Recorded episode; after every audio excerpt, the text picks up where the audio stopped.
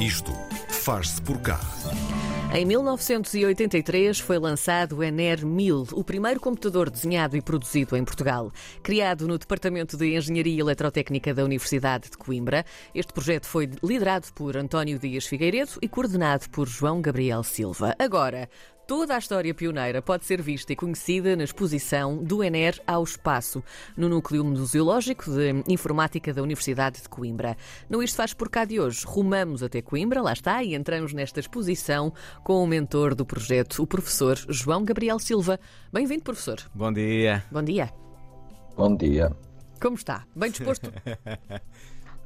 Sempre bem disposto. Ora, Ainda é bem, é, o que queremos. Professor, o primeiro desafio que lhe fazemos é regressar a 1980, antes do lançamento, portanto, hum, regressamos aqui ao período em que começou o projeto.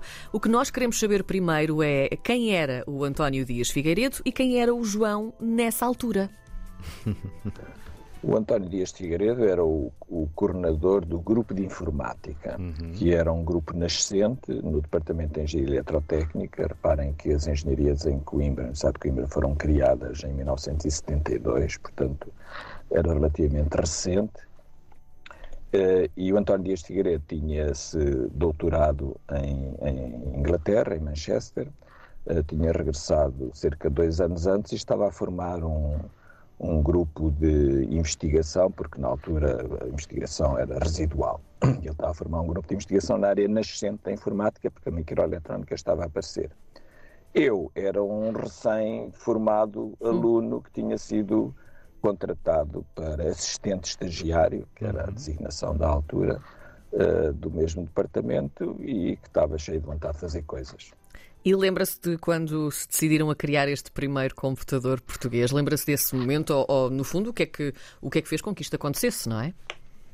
Ah, lembro, porque basicamente nós eh, sabíamos, porque era evidente, que os computadores que na altura estavam disponíveis, que eram daqueles computadores que ocupavam uma sala inteira e que se programavam com cartões perfurados, cartões de papel, assim com uns buracos que, que eram lidos por uma máquina mecânica, que isso era uma informática que estava a desaparecer e a microeletrónica estava a fazer aparecer computadores muito mais pequeninos uh, que tinham outras potencialidades e que iam encher o mundo todo. Já não sabia exatamente quando, como, mas que sabíamos que, era, que isso ia acontecer. Repara, ainda não havia internet, a internet Sim, ainda sim. demorou muitos anos a aparecer. E, portanto, nós queríamos entrar nesse, nesse mundo, até porque sentíamos que, mesmo para os alunos que estavam a tirar o curso na altura, isto era uma experiência essencial para a atividade profissional futura deles. Sim. Agora, havia um problema, é que os computadores pessoais agora são muito baratos, mas na altura, um computador uh, pessoal, com capacidades, enfim, inferiores aos nossos telemóveis atuais, mas custava o equivalente a um carro de gama média. Pois. Sim. Portanto, era muito dinheiro, esse dinheiro não estava disponível, a Fundação da Ciência e Tecnologia não existia na altura, portanto, financiamento para investigação não havia. Uh, acontece que, na altura, era mais barato comprar o computador às peças, às, os, os, componentes e construí-lo do que comprá-lo inteiro. E foi esse, foi esse o desafio que nós fazemos. Nós temos de ter computadores destes, não temos dinheiro para comprar, vamos construí-lo. Hum. Ainda, ainda por cima era um desafio técnico extremamente interessante, de maneira Sim. que fomos para aí adiante. Mas como o João já disse, nessa altura ainda não havia internet, portanto uh, não era como se pudéssemos ir online e buscar os esquemáticos, uh, o manual de instruções. Não, não, não. Uh, onde é que essa informação estava disponível? Ou isso fazia parte da investigação que tinham de fazer para saber como é que. Bom, como é que, como é que as peças se juntavam todas e que peças eram precisas sequer? Ah, fazia parte da, da, investigação, por isso é que era também um desafio grande. Uh, o, o, António Dias de Figueiredo, quando se doutorou em Manchester, tinha trabalhado num computador modular que eles estavam a fazer lá, ainda um computador grande, ainda não era, ainda não era como estes computadores pessoais que depois surgiram, e como, como era o caso do ERA. Mas, portanto, ele tinha uma ideia de como é que aquilo, uma ideia boa, porque tinha essa experiência de como é que aquilo era feito. E, portanto, nos foi transmitindo. E depois o resto nós fazíamos, como é que é dizer, às peças. Portanto, nós sabíamos que aquilo tinha que ter um processador. Depois conseguíamos arranjar a especificação do processador, que dizia lá uh, como é que cada pino daquele circuito integrado tinha que ser ligado Uhum. uh, e assim sucessivamente. Portanto, nós, aquilo é uma espécie de um puzzle. Nós íamos encontrando a especificação a, descrição de cada um dos componentes e depois tínhamos que arranjar a maneira daquilo tudo funcionar em conjunto. Além de mais, no departamento de física já havia alguma experiência porque eles já estavam a utilizar esses componentes para controlar algumas experiências na área da instrumentação de, de física, de física partículas.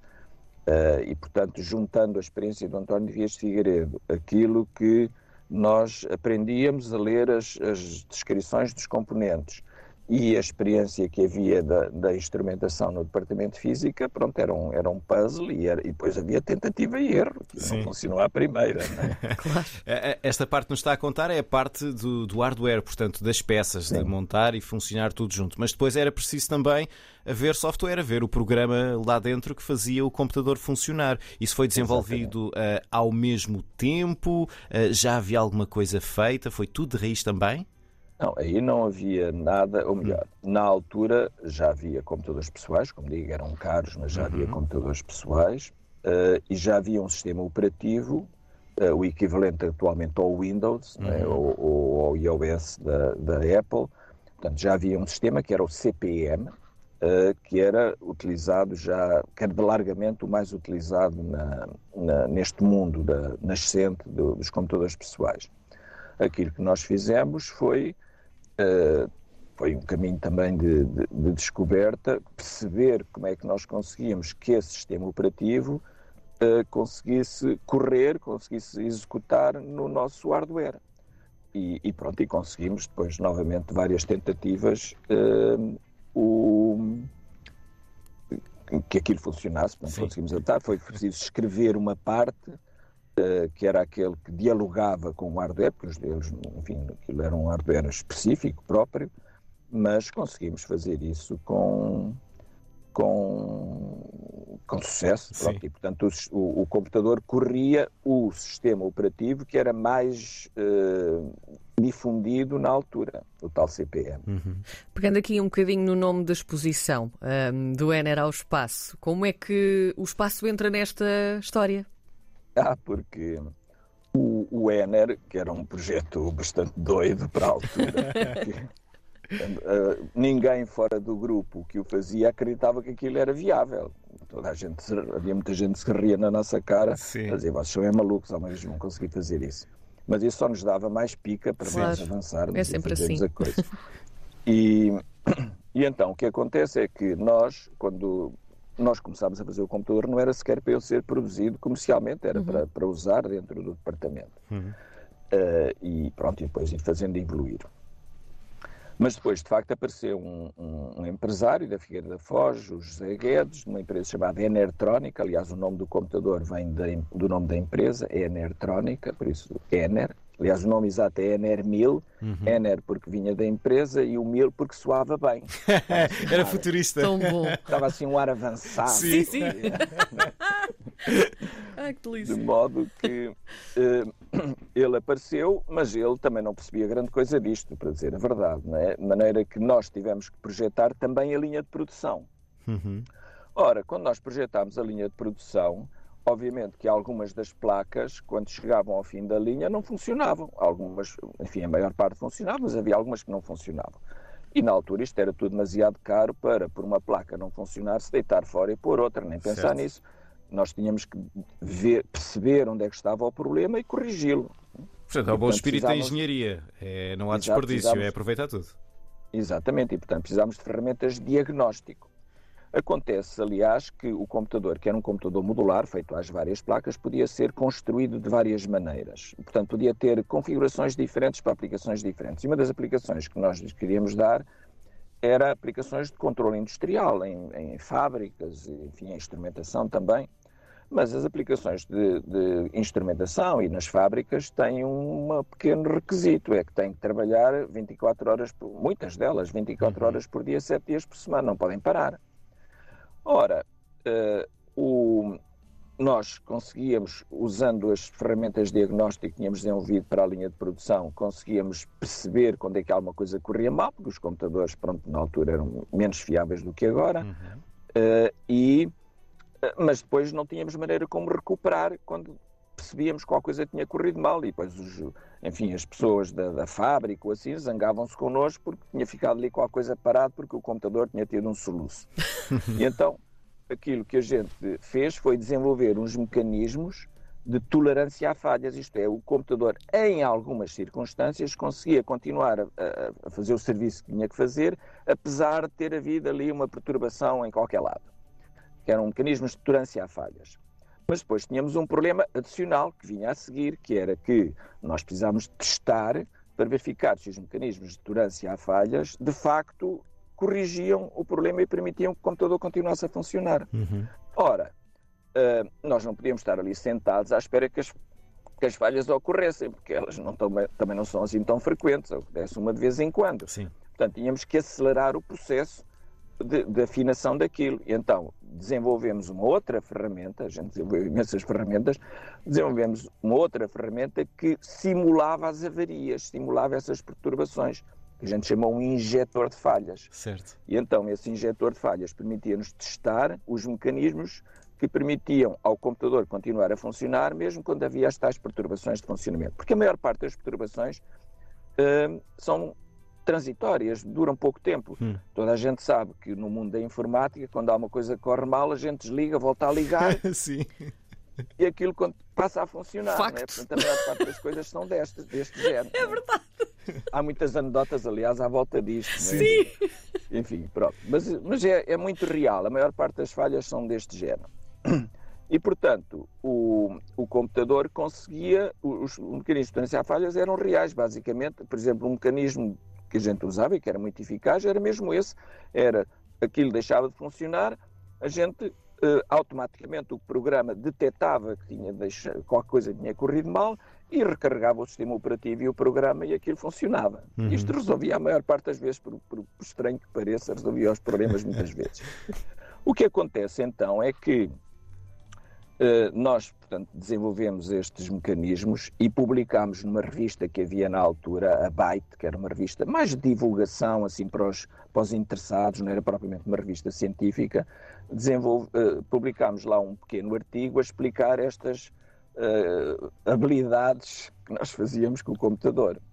E então houve uns, umas pessoas um, do Jet Propulsion Laboratory, que é um dos grandes laboratórios da NASA, uhum. da Califórnia, que viram aquele artigo e tinham lá um projeto onde acharam que podiam utilizar algumas das coisas que nós tínhamos feito aqui à volta do Ener e contactaram-nos. Aliás, devo dizer que a primeira vez que a gente recebeu a mensagem deles, uh, por correio eletrónico já existia, uh, o, com muitas limitações, mas já existia, nós até pensámos que aquilo era spam, né? alguém se enganou, não é? Mas depois a gente pensou, ah, também não temos nada a perder, vamos lá responder. E pronto, era, era, era, era real, era verdadeiro o contacto. E depois de muitas voltas, uh, eles acabaram por uh, se mostrar interessados essencialmente no tal injetor de falhas, portanto, o, o instrumento que nós tínhamos para simul simular as falhas que permitia testar os mecanismos de tolerância a falhas. Porquê? Porque nos satélites os satélites têm aquela pequena característica que a gente manda-os lá para cima, mas depois se aquilo avaria não dá para mandar lá ninguém remendar. Sim, o técnico é. não chega a tempo, sim. Não vai lá, não consegue lá ir. Né?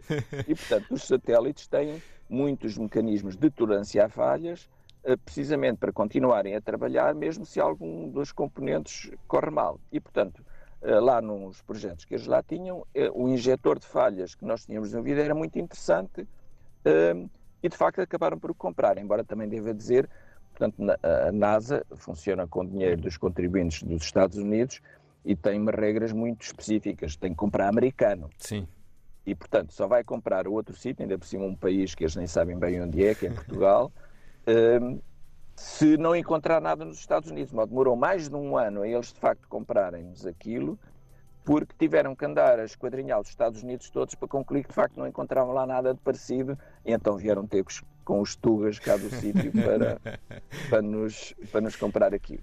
E pronto, e a partir daí, isso, eh, entretanto, formou-se uma empresa, a Critical Software, aliás, através da qual a, a, a venda foi feita, eh, à NASA, Uh, portanto, saída lá dos laboratórios do departamento, que entretanto já era o departamento de engenharia informática, já se tinha criado o departamento, dedicado mesmo à informática, E depois a, a, a, Critical Software, com colaboração também do departamento, começou a trabalhar com todas as agências espaciais, nomeadamente, por exemplo, este injetor de falhas, que se chamava Exception, um, foi vendido ao, à NASA, mas também à Agência Espacial Europeia, à Agência Espacial Chinesa, à Agência Espacial uh, Brasileira, basicamente a todas as agências espaciais, com exceção dos russos, que esses não quiseram. um, e por isso é que eles agora estão na moda baixa.